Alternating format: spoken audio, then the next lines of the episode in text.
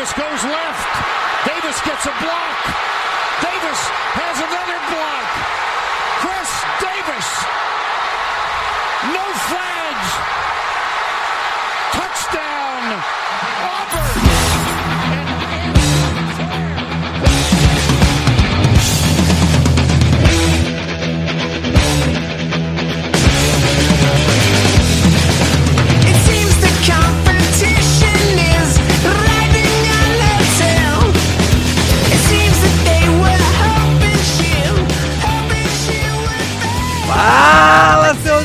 Especialistas! Tá começando mais um No Flags. Aqui a gente expulsa zebras e se você torce pra alguma franquia na NFL, a gente vai acabar te ofendendo. Eu sou Paulo Ricardo e eu tô louco pra ouvir falar bem do meu loirão de olho azul, lindão, Justin Herbert. Vem em mim! É tu, Davis. Ah, desculpa. Olá, olá, tudo bem? É, Estou aqui com o convidado hoje, David Chiodini, convidado do Bruno, e como sempre o Bruno se atrasou, por isso a live está começando atrasada. Então, assim, isso que ele está de quarentena, está em casa, então ele conseguiu se atrasar estando em casa, não esteja criticando, tá? Não é isso. E, e é isso, galera. Vamos falar hoje um pouquinho sobre o draft, sobre os prospectos ofensivos do draft e tal. Então, estamos aí para trocar uma ideia sobre isso. Boa. Fala galera, aqui é o Bruno Virgílio. É, tô aqui tendo essa honra de gravar com meu amigo Davis. né? no ano passado a gente não conseguiu gravar, ele teve que gravar com o Kun, o Japa aqui do Noflex. né? Eu acho que a gente não vai ter mais essa oportunidade, porque, para quem não sabe, aí, o Kun tá com febre, tá com dor no corpo, tosse, é sério, né? E não, não pôde gravar esse ano. Inclusive, eu gostaria de deixar aqui uma música em homenagem ao Kun.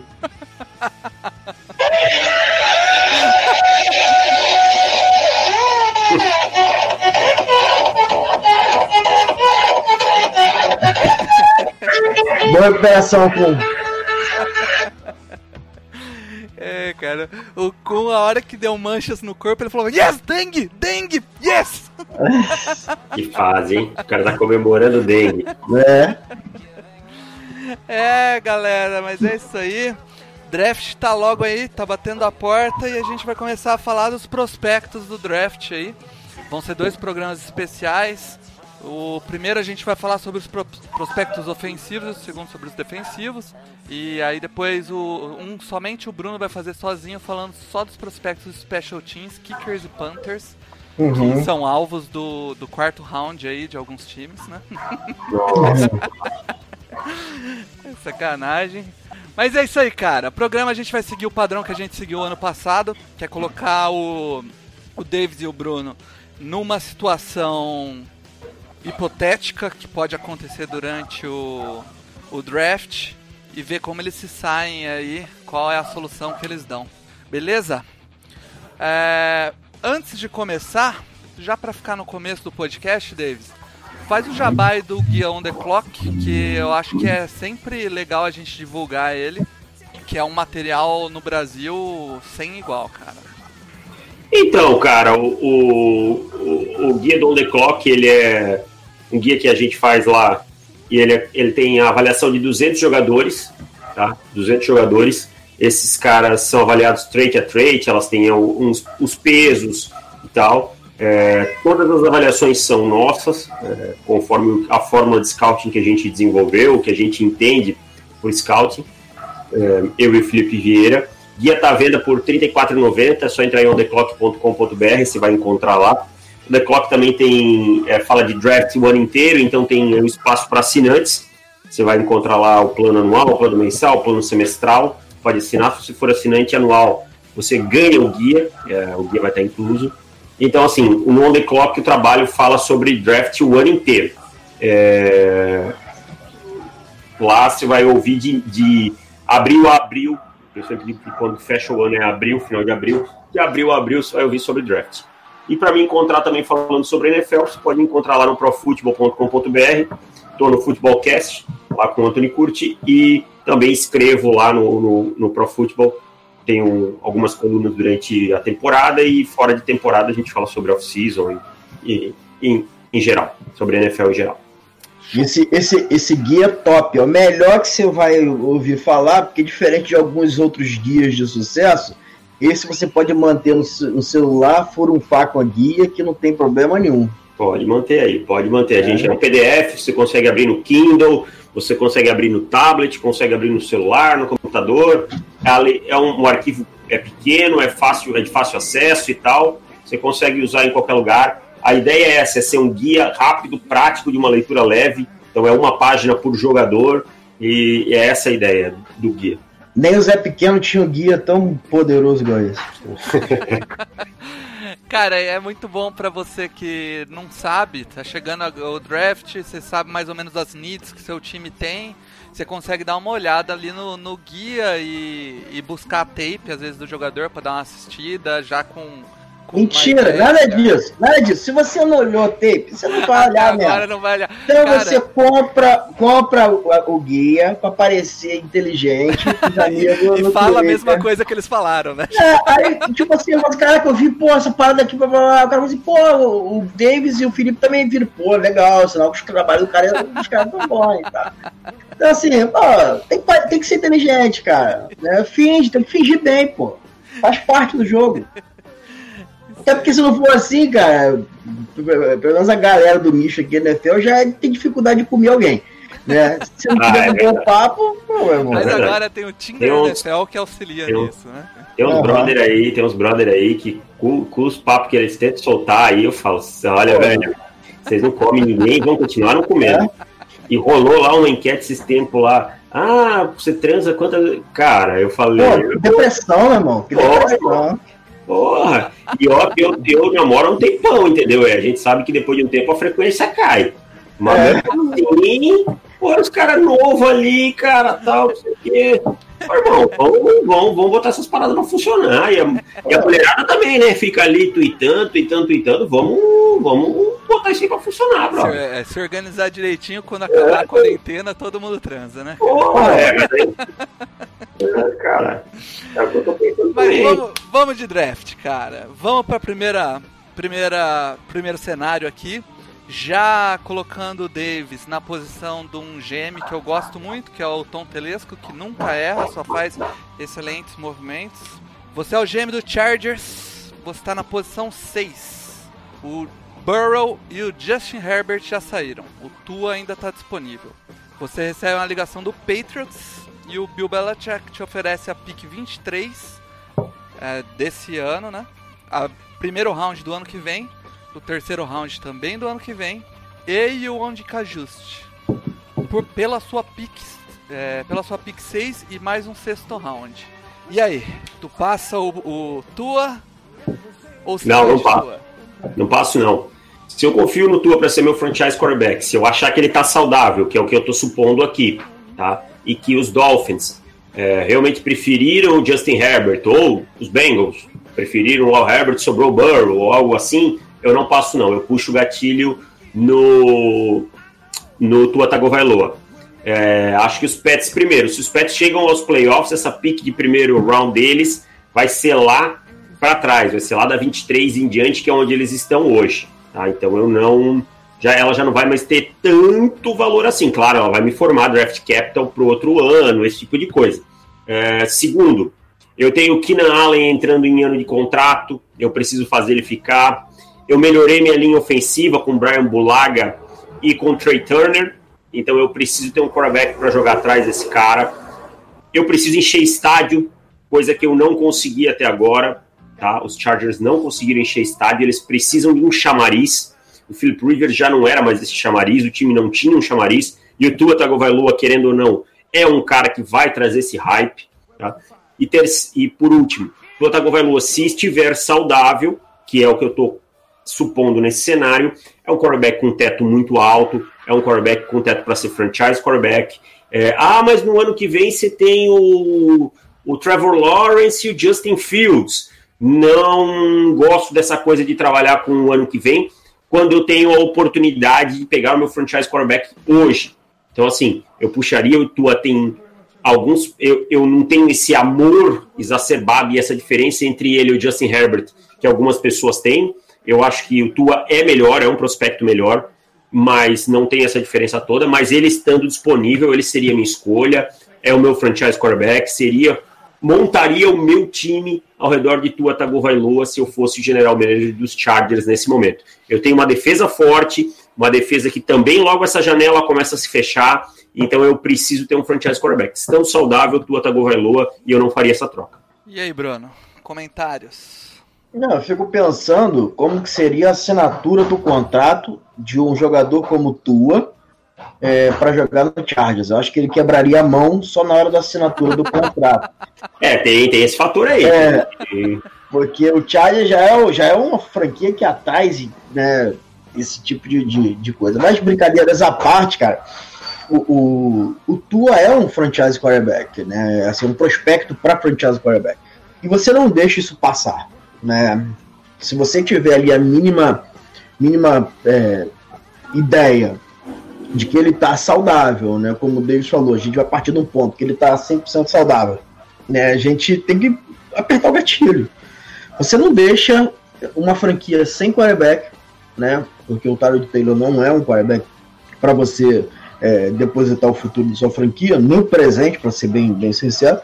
Né? Então, se você tem a possibilidade de sair com tua sem gastar draft capital, né? Você ali trocar uma escolha por um jogador como tua, né? Eu acho que você pode arriscar sem, sem muito problema, né? Meu maior problema em relação ao tua para qualquer franquia é quando você for gastar muito draft capital, né? E você abrir mão de muita coisa para draftar alguém que pode te gerar uma incerteza. Né? Por exemplo, ah, alguém vai subir para dois. Vai deixar alma, né, Bruno? Isso aí, aí eu, aí eu sou radicalmente contra. Agora, você pagar uma pique, é, por mais que seja uma pique. uh, Ali ainda tá fora do top 5, né? Mas uma pique alta. Mas por um jogador, vai. O quarterback vale o risco, velho. É, é a mesma coisa que se na 5, os- o- no caso que se- seriam os Dolphins, nesse cenário hipotético, teria pego o Herbert. Pode não dar certo.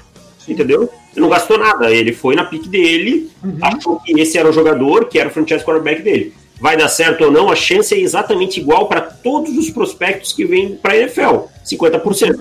Pode dar certo, como pode não dar. Claro que existem indícios maiores que alguns podem dar certo, como existem indícios que outros não. Mas a partir do momento que é escolhido, passa a ser 50-50. Sim. É, eu, eu já falei com o Bruno, já, eu acho que o pessoal do No Flags aqui que tá mais a- é, nos grupos comigo sabe, eu não, não vejo tape de todo mundo, eu vejo tape das needs mais graves do Chargers aí, porque é o que eu consigo ver. E esse ano, quarterback, eu vi cinco quarterbacks, né? Então, é, eu vi o Burrow, vi o Herbert, vi o Tua, vi o Love e vi o From. Sendo que o, Love e o From seriam ideias pra mim.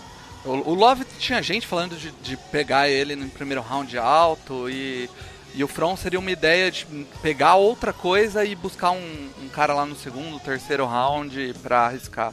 É, eu não, eu diferente de muita gente, eu vejo muita gente falando que Justin Herbert é, não seria starter no, no primeiro ano, que ele não, não tem esse calibre. Eu não vejo tanta diferença. Eu acho que quem acompanhou e o Davis com certeza acompanhou ele desde o começo da carreira do college, né? Três anos. É, quem viu só o último ano talvez tenha tido uma impressão um pouco errada dele pelo esquema de Oregon. Mas se você olhar as tapes, principalmente de 2017, são. É, é outro time, é outro esquema, outro quarterback. Eu não sei se você concorda, Davis. Cara, eu, eu sempre falo, o sistema de Oregon, é, o Mário Cristóbal, que é o treinador, é o grande culpado, um dos grandes culpados pelo, pelas dúvidas ao redor do Justin Herbert. O Justin Herbert parece que vivia num casulo em Oregon. Tá? É um sistema voltado para um ataque horizontal, um ataque que abusava de screen, de passes rápidos na, naquelas pick-outs, é, sled flat, esse tipo de conceito. E enquanto o Herbert é um quarterback para atacar em profundidade. A maior, é, ele para mim ele é o melhor arm talent dessa classe, o cara que mais tem talento no braço.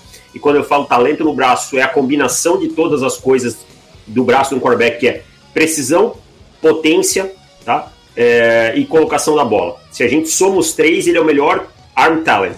Não quer dizer que ele é o melhor quarterback. E não foi, não foi explorado. Fora isso, foram inúmeros é, jogadas que não foram computadas como drops, mas que se a gente pegar, o recebedor cortou errado, o recebedor não abriu, não parou no espaço certo, esse tipo de coisa. Não é isso querer passar pano para o Justin Herbert. Ele teve várias falhas, principalmente quanto à questão do pocket, em que ele várias vezes se evadiu quando não precisava, é, alguns erros de tomada de decisão sob pressão, esse tipo de coisa. Ele tem seus problemas e precisa melhorar.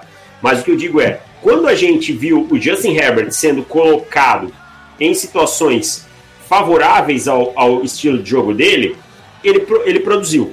Tá? Ele produziu. É, basta ver aquele jogo contra a Califórnia, que ele bota uma bola numa janela minúscula e, e, por aí vai. O jogo da virada contra o Washington. Muito se fala sobre a liderança do Justin Herbert. Eu tenho uma coisa que hoje em dia parece o seguinte: se você não for gritador e fanfarrão, você Ah, não é um. Exatamente. Eu não concordo. Eu acho que liderança é muito mais exemplo do que qualquer coisa, tá? É, Cara, ele mostrou no Senior Bowl ser um bom líder. Todos os companheiros de time dele falam que ele era um cara extremamente dedicado e, e que liderava o seu time no vestiário. E no Combine ele foi muito elogiado nas entrevistas e tal, pela, pela postura. Então eu acho assim. O Andrew Luck também não era o cara mais vocal do mundo. Não, o Drew Brees não é um cara que grita É. muito. Não é um cara. Aí, assim, o Drew Brees hoje tem quase 20 anos de NFL, então é normal ele se expressar melhor, ele mostrar uma confiança maior. Você pedir isso para um garoto que está chegando do college que já tem uma personalidade um pouco mais introspectiva é um pouco exagero. Eu acho que se coloca muito exagero nisso, sabe? Acho que se pesa muito isso. Acho que o Herbert é sim um franchise quarterback, é um cara que tem condição de levar uma franquia longe e não vejo essa diferença toda dele pro Joe Burrow e pro Tua Tagovailoa. Tenho os dois na frente do Herbert na minha bird, mas não tenho problema nenhum com o Justin Herbert. É, E a gente não pode é, esquecer que se a gente não levar em conta né, o todo o talento que o Tua teve em volta, né? Ah, eu, eu vou esquecer o talento que o Tua teve em volta. Aí eu vou olhar pro Josh Herbert, ah não, pô, eu vou esquecer o talento que o Josh Herbert teve em volta. Você tá errado. É. né? Essa é a realidade. Se você. o- o- o- o- isso não é um esporte individual. Isso não é MMA, não é boxe, não é. Isso é um esporte de conjunto. Você depende de uma conjunção de fatores. Então, se você olhar isoladamente, né, é, para o jogador, você vai ver, por exemplo, é, problemas no Tua, que o Tua às vezes deixa jogada em campo, é, que o Josh Herbert também, não- eu acho que talvez não deixaria, né? Quando, quando que eu falo isso? Eu tinha uma, uma ideia do Tua, né, que o Tua, no início, quando eu comecei esse processo, ele estava em pé de igualdade com o Joe Burrow, para mim. Para mim era só uma questão de oportunidade que o Tua não tinha tido de ter uma temporada, ele se machucou. É, aí eu gravei o 10 jardas e tal, lá, e o JP falou um negócio lá que me chamou a atenção e eu voltei para ver, porque é importante quando você escuta alguma coisa diferente, né? Porque eu olhava a tape do Tua e falava, pô, sabe quando você percebe que tem alguma coisa que tá, tá faltando ali que você não consegue identificar? E o JP falou o seguinte, pô, é, a tape do Tua incomoda quando você vai olhar a tape do, do, do Huggs, por exemplo, né? E você vê que em 2019, se você olhar a tape salteado, você não percebe muito isso. Mas se você olhar é, a- com a cronologia do tempo, você vai perceber que em 2019 o Tu era um cara que ele estava soltando a bola mais rápido, estava perdendo jogadas em campo, talvez já pelo medo de se lesionar, né? Ele, pô, o o Harry Hughes ele, ele deixou muitas jogadas em campo porque o, o Tua se livrava da bola muito rápido, né? E quando você vai olhar a tape do Hughes, você vai ver que às vezes ele ele estava livre e a bola ia uma bola curta, uma bola é, é, mais de segurança no Tua. Então, assim, é, quando você olha pro Justin Herbert e a gente fala assim, ah, é o cara que só jogava screen, só fazia isso, e a gente não olha pro esquema, a gente precisa olhar também que o Tua tinha todo o, o, o aparato em volta para fazer melhor até do que o Joe Burrow, por exemplo, Melhor, melhor, melhor. é, e mesmo assim ele deixou muita coisa em campo. Né? Fechou, cara. Entendeu? Então, assim, a gente precisa saber, não precisa não pode fechar os olhos para um, né? E pesar demais a análise para outro. Né? Eu acho que estão. Eu concordo com o Davis aí. Eu acho que eles estão abaixo do, do, do Burrow, né? O Tua tá na frente do Herbert ainda, porque é, eu acho que tem algumas coisas assim intangíveis que o Tua tem, que é, que é muito interessante pro franchise quarterback, mas talvez se fosse o, o Herbert no lugar do Tua em Alabama, talvez a gente tava falando aqui que o, Herbert estava mais próximo do, do Burrow do que o próprio Tua, entendeu? Então, E assim, que fique claro, né? A gente não tá querendo desmerecer o prospecto do Tagovailoa. A gente acabou de É. falar duas vezes que é um prospecto, que é um franchise quarterback, que é um cara que tem um teto alto, mas que a gente tem que saber pesar a mão também. E que assim, parece que existe muito amor ao redor do Tua, e eu falo não só aqui no Brasil, pelo estilo de jogo dele, é um estilo de jogo bonito de se ver. É, aquelas big plays, aquelas jogadas miraculosas e tal, mas como scout a gente não pode pesar isso. A gente tem que entender o que o jogador deixou em campo e o que ele fez certo. Eu acho que o Tua tem alguns probleminhas aí a corrigir. Eu acho que tem, é, por exemplo, a jogada em que ele se lesiona, que ele lesiona o quadril contra Mississippi State, uma bola que ele segura um pouco mais a mão, a, a bola do que deveria. Tá? Sim. O Tua não é um cara que tem um braço tão forte. É, ele, fa- ele vai conseguir fazer todos os lançamentos da NFL, mas ele não tem esse braço tão forte. Eu acho a velocidade da bola dele apenas sólida, ok? Não é um cara que vai ficar pendurando bola e tal, mas não é um cara que tem uma velocidade de bola gigantesca, tá? É, a habilidade atlética dele, vamos lá, ele é um cara menor que a média, isso não é para mim um problema, mas a gente sabe que ele é mais propenso a lesões, pelas que, pela questão das lesões que ele, que ele teve e tal. canhoto. Isso. Canhoto, vai ter que. É uma certa adaptação. Eu não me incomodo. Eu. Mas eu sei que tem scouts que não gostam. Que se preocupam com todas essas questões. Então é isso. O Justin Herbert tem o, o, o protótipo de quarterback. Isso aí. Vamos para o segundo cenário aqui. Ah, Davis, o seu GM do 49ers está na pick 13. O Jerry Jude e o CJ Lamp já saíram. O Harry Huggs, o Kinlaw e o Andrew Thomas ainda estão disponíveis. Peraí, peraí, peraí, peraí, peraí. Se o Davis é o GM do 49ers, pede pra ele não entrar na piscina, porque senão vai morrer um monte de gente afogada aí. Desculpa, continua. Beleza. o, então, Henry Huggs, Kinlaw e Andrew Thomas estão disponíveis. Você recebe uma ligação do GM do Dolphins oferecendo uma troca visando o Andrew Thomas. Ele oferece para você a 18 e a 39 pela sua 13. E pela sua 13 mais um quinto round, ou a 156. E aí, vale a pena dar o trade down? Na hora. Sem pensar, não deixo ele nem desligar o telefone, não faço nem aquele charminho pra dizer, ah, vou pensar depois o que eu faço. É na hora, cara, na hora. Eu tô ganhando uma pique. Eu, eu tô ganhando a pique. Eu tô descendo 5, né? Tô descendo 5. Eu ainda tenho, vou ter a 18, ou seja, eu vou ter uma escolha dentro do top 20, eu tenho a 31 e ganho uma 39. Então eu, eu tenho três picks dentro do top 40. Wide receiver nessa classe não falta, tá? Não falta. É, não precisa ninguém ficar dando splash desesperado por wide receiver. É, cara, vamos dizer que eles estão atacando a 13 para pegar um, um OT. Ok, é o Thomas. Beleza, eu consigo para baixo um Josh Jones, um Niang, um Prince Tegoanugo, algum outro nome que interesse. Tá? É, aí não tenho problema com esses nomes aí. Até porque eles têm o Mike McGlinch num lado e o Joe Staley no outro. O Joe Staley não está aposentado. Falaram, em- tem boatos, mas até agora boatos são boatos. Então eu estou trabalhando com o que eu tenho. É, consigo um bom OT se eu quiser mais para baixo.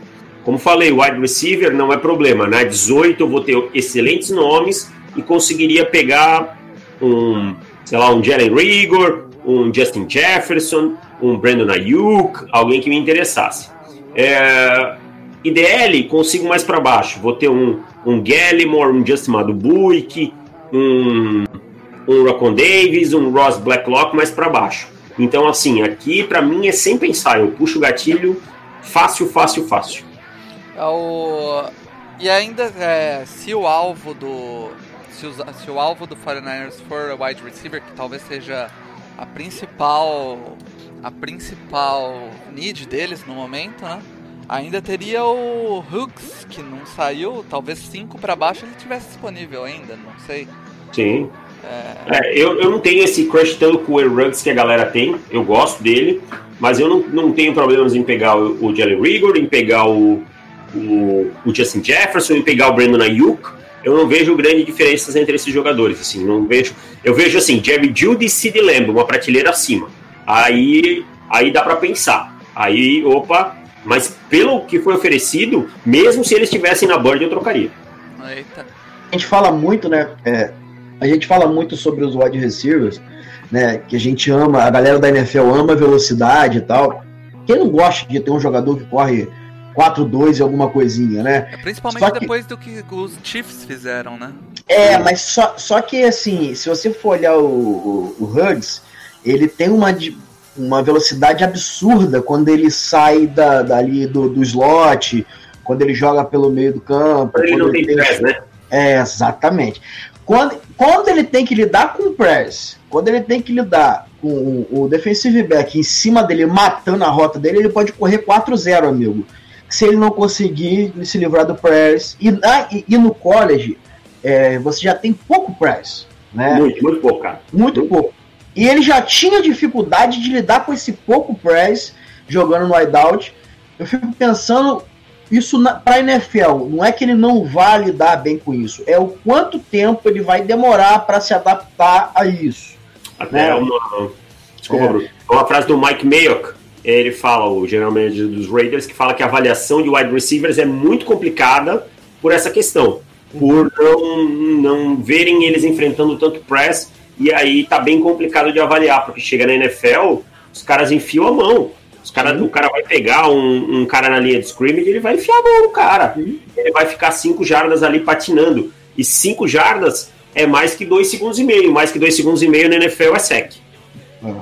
É, realmente. Ah, e, e- outra coisa, assim, o, o, é, o 49ers não trocando numa situação dessa, né? Vai lá e aperta o gatilho num Kinlaw, por exemplo, que eu acho um puta jogador, seria uma cagada homérica, né? Uhum. Porque você troca o DeForest Buckner, que é um jogador pronto, top 5, acho que da posição na NFL, para pegar um jogador da mesma posição que você não sabe como vai ser. Sendo que você acabou de pagar 85 milhões pro Eric Armstead. Né? Então, assim, era muito mais fácil na 13 você subir e pegar o, o, o Chason, por exemplo, né? E ter renovado com o Buckner, na minha visão. Se, se for para atacar em, DL, em, em DL, eu acho que o, o, o, o Chason de, de, de Ed, você mantendo o Buckner, você usando ali é, é, Chason, Buckner, Bosa e um mendigo qualquer ali no meio, você teria uma, uma DL muito, muito mais agressiva do que a Hamster, um mendigo, um, um defensive tackle que você não sabe se vai virar na NFL, É, um puta prospecto, né? Então, assim, é, para mim seria meio, meio bizarro pegar um defensive tackle aqui na 13, depois de trocar o DeForest Buckner. Tem alguém perguntando se eu já troquei e larguei a ideia do Jeff Gladney como cornerback 2 da, do draft. Não larguei, não, cara. Jeff Gladney é o meu cornerback 2. Show. Fácil pra mim. Cara, vamos lá. Vamos pra terceira proposição aqui, que é sobre o Eagles. Na pick 21, o Okuda e o Henderson já saíram. Gladney, o Fulton, Delpit e o McKinney ainda estão disponíveis. O Seattle Seahawks tenta uma trade oferecendo a 27 a 5,9 pela sua 21. E aí, vale a pena ou vai de, de secundária? Puxo o gatilho na hora, sem pensar duas vezes. Mais uma vez eu ganhei uma pick dentro do top 60 para cair seis posições. Acho que o time contratou o Darius Slay e já é, isso faz com que essa need deixe de ser essa, esse desespero de primeiro round. Acho que dá para aguentar. Você citou aí alguns nomes, né? Gladney, Delpit, McKinney e Fulton. Isso. São quatro. É, eu vou estar seis picks abaixo. A chance de um desses quatro estar ali na minha pick é muito grande. Tá? É, posso atacar com qualquer um deles. Ainda tenho nomes como Jalen Johnson, que dá para atacar um pouquinho mais para baixo. Wide receiver não é um, não é um problema. a wide receiver, como eu disse, dá para pegar mais para baixo. Eu acho que a torcida do, dos Eagles está descartando o J.J. Arcega-Whiteside muito cedo. Eu acho que você não descarta um prospecto por causa do ano dele de novato. Acho que é muito cedo, acho que ele pode produzir, mas eu entendo que o time precisa de um wide receiver. Então você pode pegar um Denzel Mims no segundo round, você pode pegar um, um T. Higgins mais tarde, ou onde ele estiver, um Donovan People Jones, People Jones, alguém desse tipo. Então acho que não precisa desse desespero para ficar dando splash toda hora por cornerback. Acho que a contratação do Slay ajudou muito. Ah, precisa de safety. Tem, você vai ter Jeremy Chin, você vai ter Antônio Winfield Jr. se, o- se o Delpit e o McKinney não tiverem disponíveis. Então você desce seis escolhas, pode ainda pegar o jogador que você queria e ganha uma escolha dentro do top 60. Fácil, puxa o gatilho na hora. Muita gente fala dessa classe de. Tanto de linebackers, que a gente acabou não falando aqui, que vai ser na defesa, né? Quanto de, de secundária, principalmente o safeties não tá tão boa, Bruno. É... E aí, o que, que você acha? Eu, eu sinceramente não vi, cara. Picotou aqui pra mim. É sobre a, a secundária e os linebackers dessa classe, cara. Tem muita Cara, gente falando que são ruins. É, olha, a secundária eu não acho ruim, não, né? Você tem bons nomes ali. Eu acho que. que eu, diferente do Davis aqui, eu, eu, eu não deixaria passar o Gladney, não. Tá, eu apertaria o gatilho. Não gostaria que o Eagles fizesse isso, claro. Quero mais que eles morram. Mas eu, eu, eu gostaria muito aqui de, de, se eu fosse torcedor do Eagles, de ver o Darius Slay com, com Gladney, né? Seria algo que o Eagles não tem há muito tempo. Mas eu entendo também fazer o trade down, essa lógica aí de, de, de você acumular e você ter o Fanta, o, o Del Pitt e o, o McKinney ali embaixo. Agora, linebacker realmente eu acho a classe pavorosa, velho. É, tem um buraco, buracos assim, eles têm o Isaiah Simmons e Isaiah buracos. E aí depois segundo round. Não, a- até, a- até porque, né, Davis, assim, você tem o Isaiah Simmons, talvez, assim, talento por talento, é, se você falar que o Isaiah Simmons é, é o melhor jogador do draft, é, não seja um absurdo tão grande quanto você falar que o Kenneth Murray e o, e o Queen sejam jogadores de primeiro round, na minha visão. concordo, concordo também. Não seria um absurdo tão grande. Não acho que o Simmons seja o melhor jogador do draft, mas ele é top 5, 6 na pior das hipóteses. Hum. E enquanto o Murray, para mim, é um jogador que, assim, tem algumas características interessantes, como velocidade, como intensidade, como um cara que agride bem a linha de scrimmage, mas em alguns momentos acho ele soft tacleando, acho que ele tem alguns problemas de processamento, especialmente de ângulos. O Queen, é, eu resumi assim. Ano passado eu tinha alguns problemas com o Devin White, que eu achava o Devin White meio burro. É, e eu acho o Queen, o Devin White, burro. Então vocês imaginem o burro que eu acho o Queen. Ele, o Queen, eu, quando eu fui fazer o tape dele, eu me decepcionei com muita coisa. Ele, ele lê muita coisa errada e tal. Ele foi um, um overreaction bem grande, assim, e muito por conta desse, dessa LSU campeã e tal. Se o Queen jogasse em. Vamos lá, em Kentucky, ele estava cotado para a terceira rodada. Ó, um paralelo interessante é o o Queen, né, é, lidando com play action, tem a mesma qualidade do Bolsonaro lidando com pandemia. Cara, o ano passado eu tinha uma opinião sobre linebackers é, que é, eu gostava de caras mais atléticos, linebackers atléticos. E o Bruno ficou Você gosta dos negros maravilhosos, não tem problema com O isso. Bruno Fica ficou tranquilo. martelando na cabeça que, que linebacker que tem uma noção maior de jogo, faz melhores leituras, tem um processamento mental, acabam se dando melhor. E o Chargers pegou ano passado um linebacker de Notre Dame que foi o Drew Tranquil, que fez uma excelente temporada. É, O Chargers, inclusive, mandou o Thomas Davis, que não rendeu o que queria, embora. E, e provavelmente o Tranquil vai assumir ali a posição.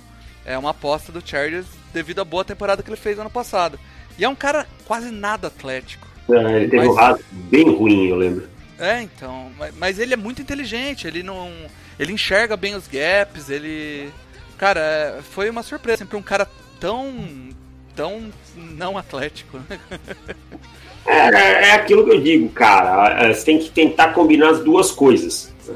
Mas é, não dá pra você ir atrás só de atleticismo É. para as rodadas iniciais, entendeu? É, e tem alguns times que tem isso, cara, que gostam dessa questão do, do, do jogador mais atlético porque acham que conseguem desenvolver rápido. Eu, particularmente, não. Eu prefiro.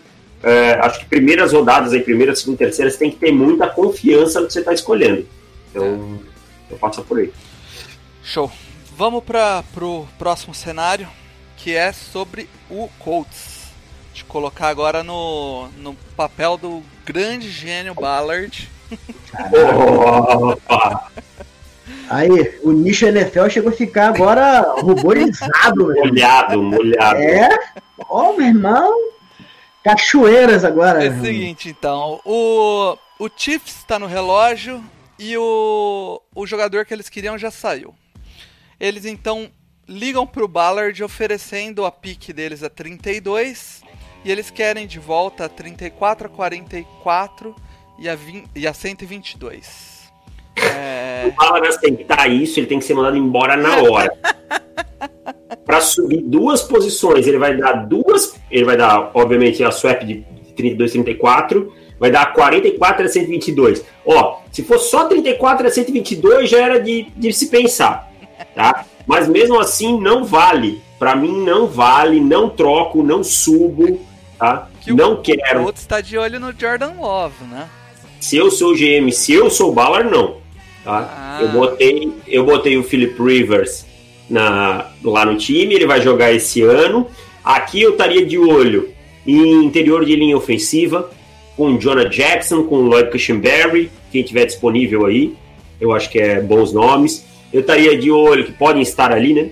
Eu estaria de olho num wide receiver, num Brandon Ayuk, num T. Higgins, que acho que nesse, nesse range aí é, é interessante, ou num jogador de interior de linha defensiva com Gallimore ou Justin Madubuik, que podem estar aí na, na 34. Agora, vir falar para mim de, de subir duas posições, dando 34, dando a escolha 44, nem pensar. Nem, por ninguém nesse draft. Não faço isso, é jogar draft capital, é tostar draft capital. Mas o Jordan Love é, um- é o QB do futuro, é o novo Mahomes, cara. É, É então. o que eu ia te perguntar. Qual a sua impressão sobre Jordan Love, cara? Cara, o Jordan Love é um cara que tem um bom talento, isso não dá pra negar. Ele é um cara que tem um bom talento, tem um braço bom, é um cara que tem qualidade na colocação da bola, que consegue. É um cara principalmente que tem culhões, que é uma coisa importante para quarterback. Tá? É um cara que tem bons culhões, mas é um cara muito atrasado em processamento mental. É, ele desmorona ao primeiro sinal de pressão, ele, ele toma decisões ruins. Ah, mas ele tomou, lançou uma bola pressionado. A cada duas que ele lança certo, cinco são decisões ruins. E isso não é culpa do time, não é culpa do sistema, nada, é o processamento dele que é, é ainda atrasado. Tá? Ele tem pouca antecipação, eu acho que ele precisa ver o recebedor muito livre. Isso é, é ruim para a NFL, não funciona. A gente vê que, os, por exemplo, o Dak Prescott é um cara que agora evoluiu, mas que sofreu no início da carreira por conta disso. Tá? O Dak Prescott foi uma escolha de quarta rodada. É um cara que tem as mecânicas, para mim, muito desajustadas. É, tem um bom release, solta a bola rápido, os pés até tudo bem, mas confia demais no braço. É, por isso não gera um torque no quadril como deveria ser. É um cara que, que lança a base às vezes meio fechada. Então, assim, é um cara com uma mentalidade muito agressiva, é um gunslinger. Então, isso tudo faz com que ele caia. Eu acho que ele pode ser um potencial titular na NFL, mas não hoje. Tá? Então, Ah, é, é porque o Davis é um, é um gentleman, né? Ele não é o presidente do nicho da NFL à toa. Né? Então ele é um cara que está sendo muito cuidadoso em dizer coisa que eu não, não, tenho tanto cuidado. Se você diz que o Jordan Love é, vale uma escolha de top 15, é porque você analisa draft vendo highlight. Essa é a realidade dos fatos. Né? Porque highlight ele é top, meu irmão. O cara caindo, de, dando cambalhota, ele consegue acertar. Só quando você vai analisar o, o, o draft, o, o, o jogo por inteiro, você vai ver que ele tem muitos buracos. Né? Que compara ele com o Mahomes, é, é desculpa, é um absurdo, absurdo, absurdo, absurdo. Né? Absurdo. Essa, ele pode vir a ser um grande jogador? Pode, porque talento ele tem isso, ele tem ferramentas para isso.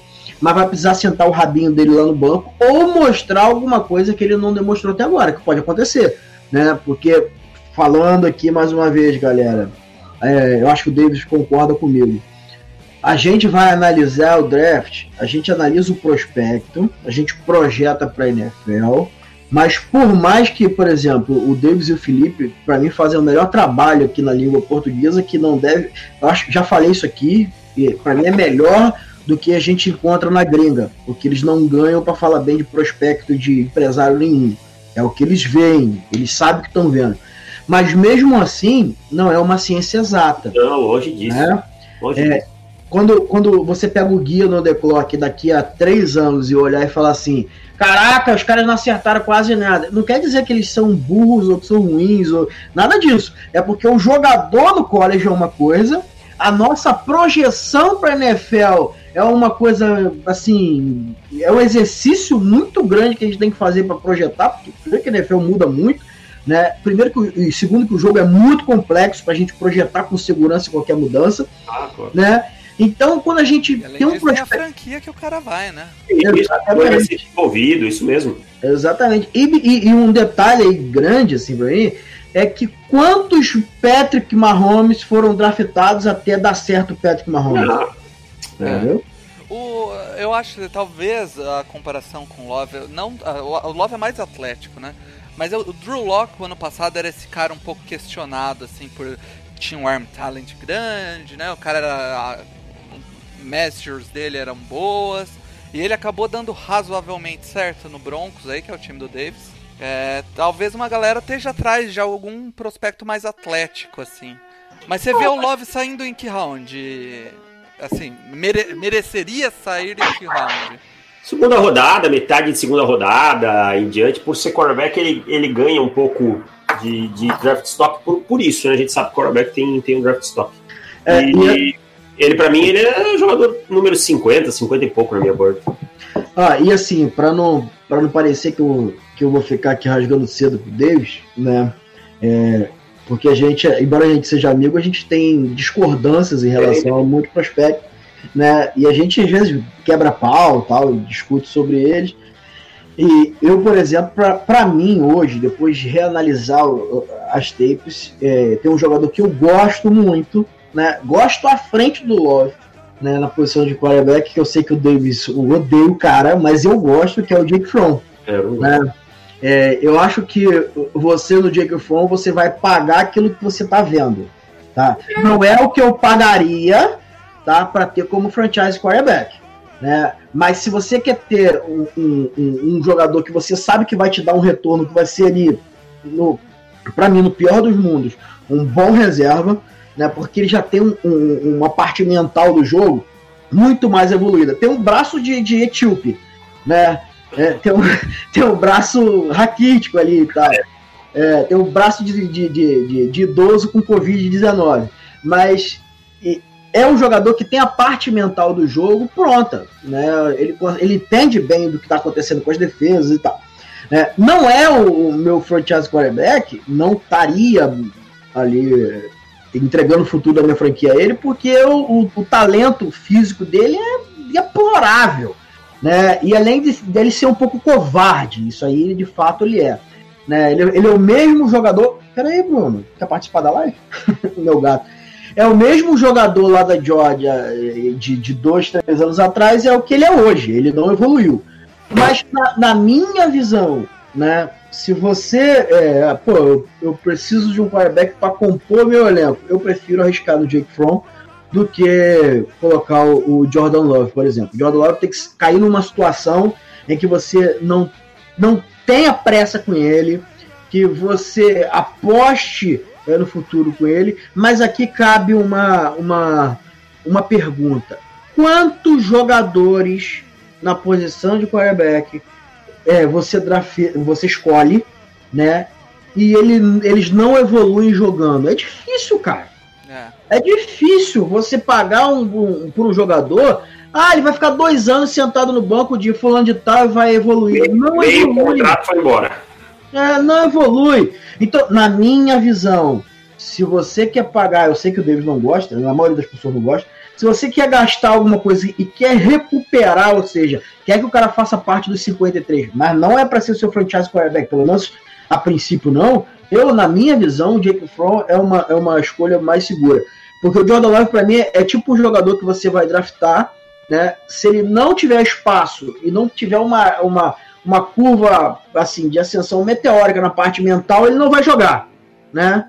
E se, ele, e se ele entrar para jogar, ele não é um jogador que vai te permitir ganhar 3, 4 jogos.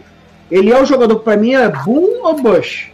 Né? Ele não é um jogador que vai chegar ali, ser um game manager, que ele vai, pô, seu quarterback se machucou, ele vai jogar três jogos, não vai ganhar jogos, mas também não vai perder. Ou ele vai ganhar jogos ou ele vai perder jogos. Ele é um, ele é o tipo de quarterback que, na minha visão, para a posição mais importante, eu não gostaria de ter, não gostaria de depositar o futuro da minha franquia em um jogador desse tipo.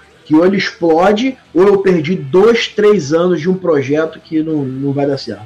Ah, eu concordo. Eu também não gosto muito desse tipo de situação. Acho que acho que o Love tem algumas características interessantes. Eu até antes da temporada 2019 estava bem empolgado assim com ele, com, com o desenvolvimento dele. Ele teve um 2018 bom jogando em Utah State, mas 2019, claro, mudou o coordenador ofensivo e, e como a gente pesa a mão, tem que pesar para todo mundo. Mudou o coordenador ofensivo. é, o sistema é um no-huddle bem ruim, mas eu, eu não, por exemplo, não consigo ver ele fazendo uma mudança na linha de scrimmage é um sistema muito simples, então essa parte mental do jogo dele não está avançada.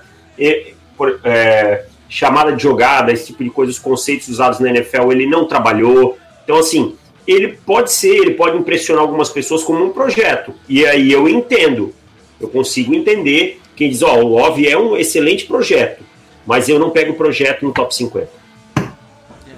Cara, a gente só. eu Acho que a gente deu uma passada na maioria das posições. Eu acho que ficou faltando falar running back, que não sai no primeiro round. A gente ficou andando no primeiro round aqui. Como que você vê a classe de running back esse ano, Davis? Não sai não, né? Porque nos últimos cinco anos saiu aí. É, Tava saindo. não deveria, né? Desculpa. Não deveria, pra mim, né? É, cara, é uma classe de running backs boa, é uma classe que tem bons talentos no geral, tá? Você vai ter aí um Jonathan Taylor, pra mim, como o principal nome da classe, eu acho que é o nome mais completo, apesar de ter jogado num sistema que não proporcionou com que ele pudesse produzir tanto de- no jogo aéreo, mas ele é um cara que, que conseguiu isso, é um cara que já tem uma boa proteção de passe, esse tipo de coisa. Então, Jonathan Taylor. Aí você vai ter. Wisconsin, porra. Isso. Badgers, go Badgers. E aí você vai ter nomes como o DeAndre Swift, que é um cara que não é tão grande, mas é um ótimo recebedor, um cara com uma visão muito boa de jogo. Um J.K. Dobbins, que tem tudo para ser um cara muito produtivo na liga, muito completo. Tá? Você vai ter nomes mais para baixo aí de menos destaque, como Ken Akers, o Clyde eh, Edward Hilaire. Você vai ter o, o Zach Moss, que é um cara para quem jogar em, em, em sistema de zona muito bom. Tem nomes lá embaixo interessantes, o Christian Vaughan, o Antônio Gibson, que é um cara que é uma mescla de wide receiver running back. Então é uma classe boa. Lá Michael Pirine, que é um cara, aquele carregador de piano, sabe? Um, um cara para rodar ali. Então O é uma Antônio, Gi- o Anthony Gibson, que é o, o Tony Pollard sem grife, né? Essa é. Isso, Bruno, isso. tá bom. É. Então, assim, cara, eu acho que passa por aí. Eu acho uma classe boa, uma classe até bem profunda, é, que você vai ter, para mim, tem um jogador diferenciado nessa classe, que é o Jonathan Taylor, é um jogador diferente para mim, e aí vários bons nomes, como Swift, é, como Dobbins, como os- o Moss, o Akers e tal. Então é uma classe interessante, mas não precisa pegar na primeira rodada, que vai ter gente boa mais para baixo.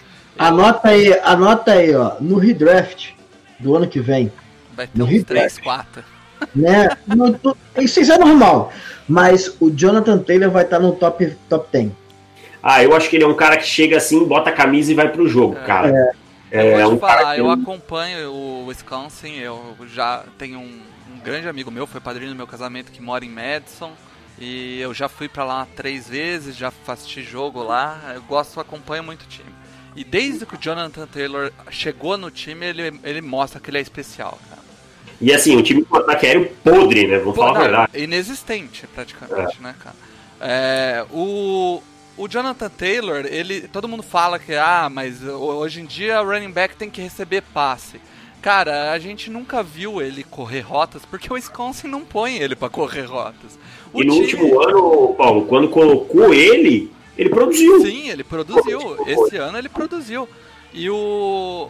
Ele. E- Ah, também ou você ouve falar, pô, mas o Wisconsin sempre tem uma baita linha ofensiva e facilita pro running back. Cara, Lembra. mas é, olha ele em espaço aberto pra você ver o que ele faz em espaço aberto. Cara, vou te falar assim, ó. E realmente não joga, tá? Realmente não joga, não.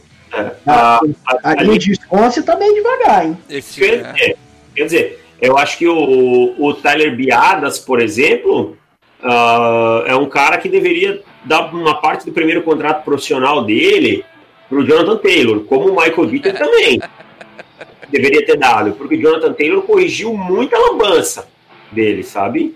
Então, eu acho que, que assim, passa muito essa, é, esse scout de helmet aí da, da linha ofensiva, mas não é bem não é bem por aí, não, cara. Acho que a linha ofensiva de Wisconsin foi mais beneficiada nos últimos dois anos pelo Jonathan Taylor do que ela beneficiou o Jonathan Taylor.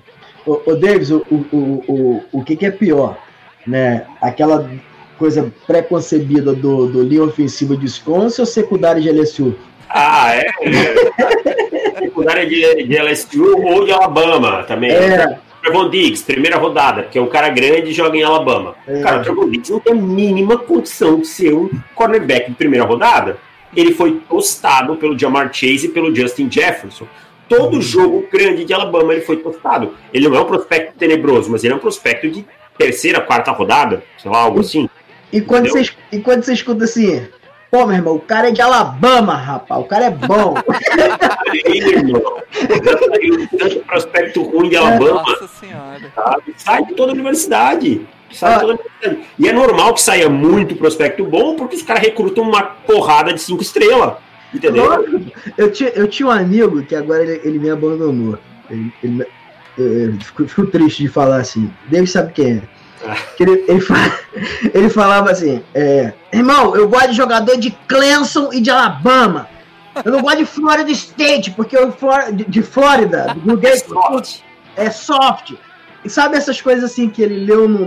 no- essa galera lê no, no- no- nos fóruns de, de, de- de- de internet, lê em grupo de WhatsApp, que jogador de Clemson é, é- é sangue no olho, de Alabama é sangue no olho, do Gators é, é soft e tal. Isso é balela. Isso é história. Quando você vai ver lá o jogador, você vai ver o Jahar Davis aí, batia até na mãe, meu irmão. Cara, você vai, você vai ver o, o, o, o CJ Henderson aí, é um jogador extremamente físico. Tem nada de soft. O Chaucer Gardner Johnson, ano passado, eu cansei, era um jogador pra mim, tinha ali top 40. Jogador físico, firme. E você vê jogadores de, de, de, de, de Clemson, que é a melhor universidade do universo, né? É- mas é, é, às vezes, por exemplo, a, a secundária do, do, do- de, Clemson, boa sorte para quem for escolher jogador da secundária de Clemson, parceiro. Não é porque eu torço para a universidade que eu vou tapar os olhos, não, ali. É, eu, vi uma, eu vi uma comparação do, por exemplo. Acho que foi o Marcos Mosher, que eu gosto pra cacete. Mas ele teve a pachorra de falar que o Kevon Wallace é o Isaiah Simons sem, sem hype. Ah. Porque ele faz tudo que o Simons faz, né? Só não tem a hype. Tá de, tá de sacanagem, meu irmão. Tá Ele faz sacanagem. tudo, ele faz tudo que o Simons faz, só que muito pior. Ah, tá de sacanagem. Não. Cara, é outra esse, esse coisa tipo que de eu, coisa que nem se brinca, né? eu sempre Pô. falo sobre quem, quem fala de OL de Wisconsin é pra tomar cuidado e observar o jogo contra o Ohio State. É, que é onde Porque você fica vendo um monte de jogo contra a universidade porcaria lá na Big Ten. E a hora que pega o Ohio State, que normalmente tem um Zed fudido, toma um baile. Que foi o que aconteceu esse ano, inclusive. Uhum. Cara, vamos pro fim da, do podcast falando dos sleepers. É, falar de cinco sleepers cada um aí, do, do Davis e do Bruno. Pode repetir aí, não tem problema. Mas se conseguir puxar ser, é, diferente, aí a gente soma 10 sleepers. Vamos começar com o Davis pro Bruno ter mais dificuldade. Então, cara, meu- eu tenho entre meus dois sleepers aí dois caras que sofreram muito com lesões, né, especial nesse ano. O primeiro é o Netani Muti, é um, um jogador de interior de linha ofensiva é, de Fresno State, joga como guard. Um cara pra mim que a nota dele é de top 50, mas eu acho que ele vai sair só no terceiro dia.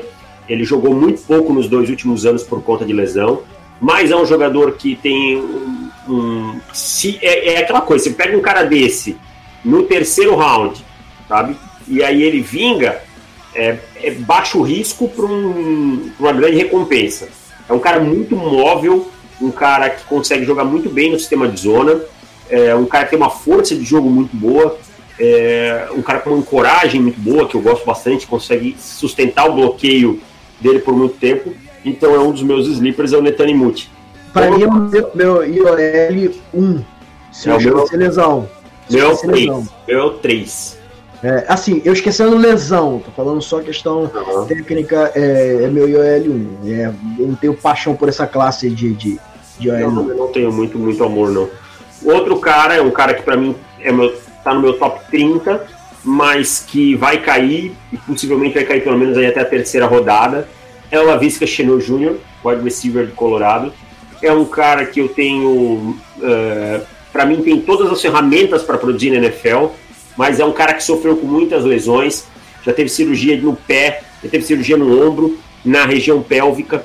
É um cara que errou em ir para o combine, e aí teve um tempo ruim no combine, 4.58, claramente estava fora de forma, é, deveria ter dito não vou correr e pronto, sabe? E aí isso derrubou ainda mais o estoque dele, mas é um jogador, assim, a habilidade atlética dele é muito maior do que a do combine supõe. E esse É um ano cara- ele se ferrou, porque não teve os Pro Days pra ele mostrar o contrário, Isso, né? isso, e nem fazer os exames e tal, né? É um cara com uma produção é, pós-recepção muito boa, um controle de corpo muito bom, as mãos são firmes, e é um cara que tem essa habilidade de ser o canivete suíço, um cara que alinha no backfield, que recebe um screen, que pode atacar em profundidade, é mais ou menos o que os Chiefs fizeram com o Tarek Hill. É, é um jogador nesse, nesse padrão. O JP, JP no, no, da jornada falou uma coisa interessante. Ele falou que se o Lavisca Chenot fosse é, running back nessa classe, provavelmente ele seria o número um. Porque Pode- ele, pode corre, ele, corre, ele corre como um running back top e é um excepcional recebedor de passe. Assim. É, é um jogador que com a bola na mão é fantástico mesmo. Gosto muito dele, cara. Outro é um running back, que é o J.K. Dobbins. É, todo mundo sabe aí que o, que o Taylor e o Swift. Olha só, Taylor e Swift, não foi pelo É, Os dois são os mais cotados para a primeira rodada, mas acho que o Dobbins é um running back que pode ser até. Acho que o Taylor vai ser mais produtivo, mas pode ter uma produção muito alta é, em primeira roda, é, no primeiro ano. É um cara com uma capacidade de fazer grandes jogadas muito grande. É um cara daqueles caras que não cai, que tem um equilíbrio muito forte. É, bate nele, ele sobrevive e reacelera muito bem. É uma coisa que me agrada. Então é um jogador que causa um estresse constante para a defesa. Precisa evoluir aí no jogo aéreo, algumas coisas e tal, mas é um cara com uma visão muito boa, um cara que um simples espaço para ele pode tornar isso uma big play. Ah, então o J.K. Dobbins é outro. E meus últimos dois, o Josh Jones, que é um offensive tackle que eu gosto mais que a média. para mim não fica muito longe da primeira prateleira. É um cara que para mim para sair depois da escolha 20, 18, 20, estaria de bom tamanho. Tem alguns probleminhas no, no jogo de passe, é, principalmente no trabalho de pés, mas acho que é corrigível, é, não é nada tão complicado. É um cara com uma habilidade atlética muito boa, um cara que bloqueia no sistema de gap, é um cara que tem muita força de jogo, um cara que é móvel para fazer pull, tem, consegue fazer straps bem feitos. É um, é um cara que eu gosto bastante, é o Josh Jones de Houston. E para finalizar, o meu último é o Brandon Ayuk, que é o meu grande crush dessa classe. É um jogador que eu acho que não deve sair antes da segunda rodada. Para mim já era um cara melhor que o Nikhil Harry em 2019. É, 2018, desculpa. E agora em 2019 explodiu. Um cara com uma habilidade atlética absurda, um cara que produz com a bola na mão, ataca em profundidade, consegue criar separação. É um jogador que tem um, um, um road running já desenvolvido, uh, boas mãos. Cara, um jogador bem completo. Eu, por exemplo, não consigo ver grande diferença entre o Aaron Ruggs e o Brandon Ayuk. Então, o Brandon, só que a gente sabe que o Ruggs vai sair bem mais cedo. Então, assim, o Brandon Ayuk é para mim um dos grandes sleepers dessa classe ofensiva. Vai lá, Bruno. Manda ver. Bem, agora que você participou aí dessa, dessa, desse Prime, né? Do, do, dos sleepers do Prime, que o Davis só falou jogador que deve fazer sucesso na NFL, agora vem pra xepa comigo. né? Ai, Babu! É, vem pra xepa comigo aqui, porque é o seguinte, velho. Eu gosto de alguns jogadores aí que, que como sempre, todo ano eu, eu, eu tenho amor por alguns jogadores que eu acho que mais do que a galera. Bruno, Tem um- depois, tem um você, depois você acertou o Desmond King, cara. Eu boto fé em você, vai. Alto risco, alta recompensa, amigo. Mas eu gosto, por exemplo, do Alton Robinson. É um Ed de Syracuse. Bandido. eu, eu, eu adoro ele como, como projetando ele para NFL. Eu acho que ele vai ter uma carreira na NFL melhor. Todos esses jogadores que eu vou falar aqui, eu acho que vão ter carreiras na NFL melhores do que no, no na NCAA. Né, eu gosto muito, acho que ele tem muito a ver é, de jogar ali com a mão no chão, principalmente é, numa defesa que vai jogar mais no, no, no 4-3 ali, ou 4-2, né? É, dependendo do, do, do esquema. Gosto também demais de um running back que eu, eu até falei pro Davis na época, que é o Keshal Valgraham, Gosto também desse cara. né? é, do Vanderbilt, corre com força. Falta um pouquinho ali de explosão em big play, às vezes, assim, mas é um jogador que, sabe, ele, ele, ele corre pelo prato de comida, meu irmão. Isso aí eu gosto demais de ver. De ver ele jogar, eu acho que na NFL ele vai ter, vai ter vaga. Não vai ser um titular para ser dono de backfield, mas vai, vai ter vaga. Tem um tackle que eu, que eu amo, que é o Trey Adams, do Washington. É um jogador que, se não fosse as lesões, ele poderia estar figurando aí um pouquinho mais alto.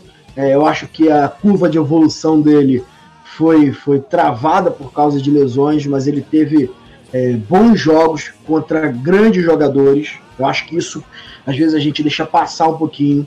É, às vezes o jogador, é, quando você vai olhar só a tape, você esquece de olhar o quanto o cara jogou, é, voltando de lesão, recuperando, o quanto ele jogou bem contra grandes jogadores, é, se as falhas que ele tem é, são falhas fáceis de ser de ser é, recuperados, de, se, de dele evoluir. Eu acho que o Tay Adams é um jogador que ele foi bem contra grandes prospectos, é, contra grandes Eds, assim, ele teve, teve bons jogos. Logicamente que não ganhou todos, mas todas as jogadas, mas, mas ele teve amostras assim, que é um jogador que, que se a gente está falando aí de dia 3, é, você ter no elenco ele lidando bem com as lesões, evoluindo aquilo que ele precisa, ele já tem boa técnica, é, ele evoluindo alguma uma outra coisa no jogo dele, principalmente o footwork, ele pode, pode dar bom, né? É um jogador que até se quiser usar ele internamente, você pode usar. Aí vem os meus dois queridinhos, assim, que eu amo de paixão, que é o James Lynch, de Baylor, que eu sei que o Davis não é muito fã, né? Não me incomoda, é um cara assim, pra mim, que se eu pegar no terceiro dia, não me incomoda, assim. Não, mas é, eu só tô falando terceiro dia. É, Eu tô não- na xepa. acho que é um cara que tem, tem potencial de crescimento, assim. É, é um, é um jogador que eu vejo ali é, jogando de DE de 3-4. É porque eu tô falando assim nessas coisas mais, meio superadas, mas é pra galera poder entender. É, pra você jogar num 3-3, jogar num 3-4, é um jogador que ele, ele não tem a flexibilidade, a explosão pra jogar de edge, né? Aquele edge que a gente tá acostumado, só se for de big end. Mas é, ele pode render muito bem se ele cair na mão de um coordenador defensivo que saiba usar aquilo que ele tem de mais forte, que é, que é a força, a potência. É um jogador muito forte no primeiro contato, ele, é- é- ele ganha muito dessa forma. Eu gosto muito do jogador. E para mim, o jogador mais subestimado desse draft agora, o último, assim, para mim seria. É uma, gravem isso. Seria uma escolha top 20 se tivesse escolhido melhor a universidade para que ele foi. É, vai ter uma grande carreira na NFL. E em meio a essa classe sensacional de wide receiver, Já sei quem é. tá passando a, voando abaixo do radar. E ele tem uma coisa que não é fácil achar na NFL, que é hífen no nome. Donovan People Jones. Ter uma carreira bem melhor na NFL que em Michigan. Top Nossa, 50 pra mim. É, é um jogador que eu acho assim. é, ele tem tudo, tem todas as ferramentas ali, mas jogar em Michigan para ele foi uma. é, fez ele perder por baixo ali uns 8, 7, 7, 8 milhões de dólares para mim. Assim, em questão de, de primeiro, primeiro ano de contrato. Fora de desenvolvimento, né, Bruno? Que ele perdeu dois, três anos aí se desenvolvendo. O cara era movido pro slot porque o Tia Peterson não conseguia lançar pra ele na lateral. Exato, exato. E vai ser o tipo de jogador que a galera vai. Ele, para mim, ele vai ser final de dia 2, né? E, ou até dia 3, porque a classe é bizarra. Então a galera vai arriscar naquilo que eles já viram, né? Esse para mim, eu acho que é, O nego não vai arriscar em upside agora, tendo uma classe dessa com um monte de gente entregando um monte de coisa. Você tendo, por exemplo, o Brandon Ayuk ali é, disponível no dia 2, você, pô, o cara tem talento, tem as trades todinhas lá e entregou. Né? Aí você vai arriscar no People Jones, que é um cara que tem tudo ali, mas não entregou, ah, por causa do esquema, e se não entregar? Né? Você sempre vai ficar nessa dúvida quando a classe é muito boa. Se a classe fosse ruim, pô, atira e vai embora. Mas eu, eh, na minha visão, assim, o Donovan People Jones é o tipo de recebedor que a NFL procura. Se ele conseguir evoluir aquilo que ele não pôde evoluir por jogar em Michigan, né? Ele vai ser um tipo de recebedor que a NFL é, ama. Jogador físico, boas rotas, é, é, ele ameaça por dentro, por fora. Engraçado deles, que o fato dele jogar com o Shea Peterson, é, ele ser obrigado a ser movido para o slot, é, limitou a evolução dele de um lado, mas melhorou aquelas rotas internas que no início ele tinha um pouco de dificuldade, mas acabou tendo que se adaptar a jogar ali no meio campo.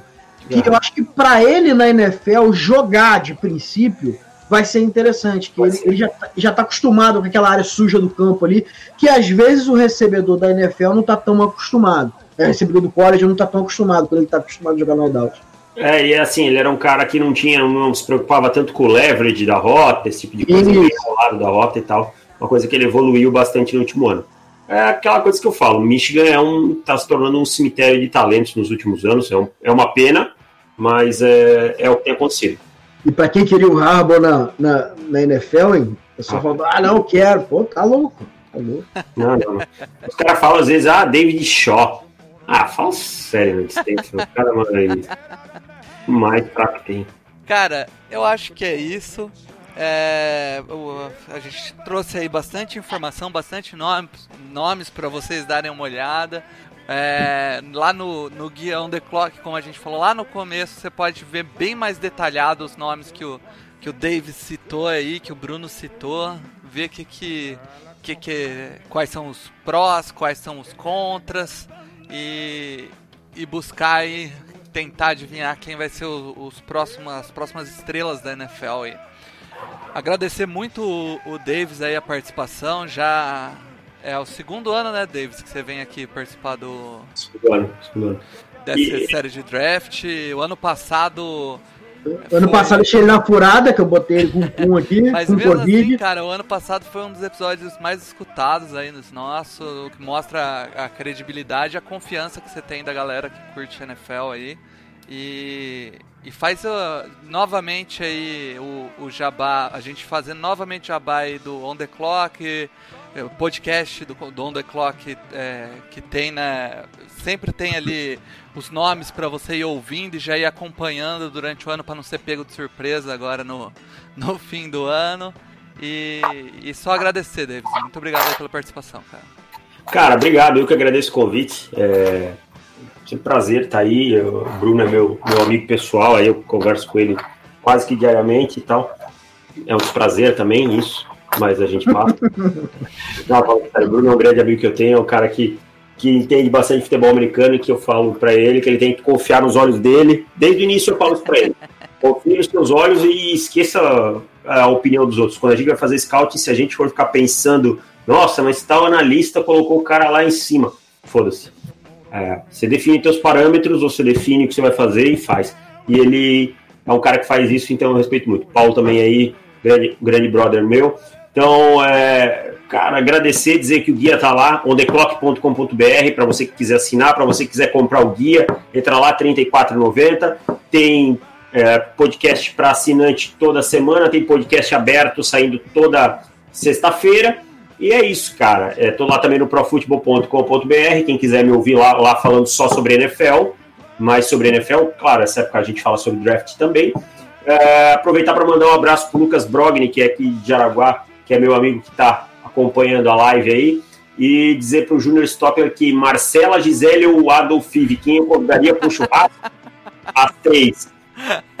Eu ia tostar. Peraí, peraí, peraí, peraí, peraí, peraí, peraí, que isso aqui, aqui não pode deixar passar. Davis, Ah. Davis, é, da galera que entrou no Hum. Big Brother, né, top 3 das meninas. Ah, de atributo físico, Aí vamos, vamos lá, né? Porra, a terceira que vai ser difícil, cara, mas eu vou, eu vou. A um pra mim é Mari, Bana- Mari Baianinha, fácil assim. Ô, meu garoto, esse é meu garoto. Dois é Rafa Kalimann, tranquilo. E a três, cara, ah, vai quem se quiser. Aí a três, a três só vai participar da festa, brother. Meu irmão, rapaz, eu- minha esposa odeia a Mari. Ela odeia, meu, ela é fã da Rafa. Ela- eu, eu gosto da, da Mari indo, vindo, da Rafa Ah. indo, vindo. A, a, Vai. a, a Rafa, cara, eu tenho que aproveitar minha esposa tá no trabalho. A Rafa, cara, eu virei pro. Esses dias uh, ela foi naquela peça de, de karaokê lá. Aí eu mandei pro Bruno, falei assim, Bruno, se liga no GIF, meu irmão. Cara, não, aí, na moral, aquela festa que ela tá, Nossa com aquela de rosa, velho. Tá de sacanagem. Tá de sacanagem, velho. Isso aí. Olha, é, é absurdo. Mas assim, né, agora, sem, sem, sem, sem querer alongar muito, a Mari pra mim é Não, mas é sacanagem, é sacanagem. Quer dizer, a terceira vai ali só pra, pra participar, né, brother? Só É. a terceira aí. ah, As outras ali eu levaria só A pra. terceira vai o Babu. Eu vou, eu vou- eu vou falar, antes do, da gente ter esse rolo todo aí do Prior, essa coisa fora da casa, que eu, que eu falo, a gente não pode ficar julgando antes de saber, também não desqualifico as denúncias, que hoje em dia a gente tem que explicar tudo muito bem. Vou dizer que o rapaz, o rapaz foi valente, hein?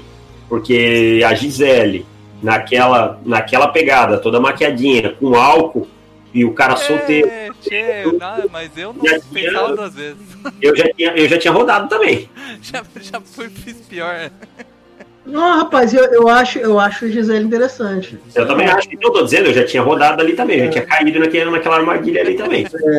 Os caras não estão pra falar sobre soltos em Floripa. Cara, soltos em Floripa, assim, eu só vou dar um conselho. Não assista na sala de casa. Mentira! Pode assistir com a família, junto com a mãe, junto com os Acabou. filhos. Toma cuidado, tá? Toma cuidado, gente. Toma cuidado. É isso aí, galera. Pô, a gente vai encerrando por aqui. Valeu, Bruno. Chamem as zebras de volta. No Flags está terminando. Aquele abraço.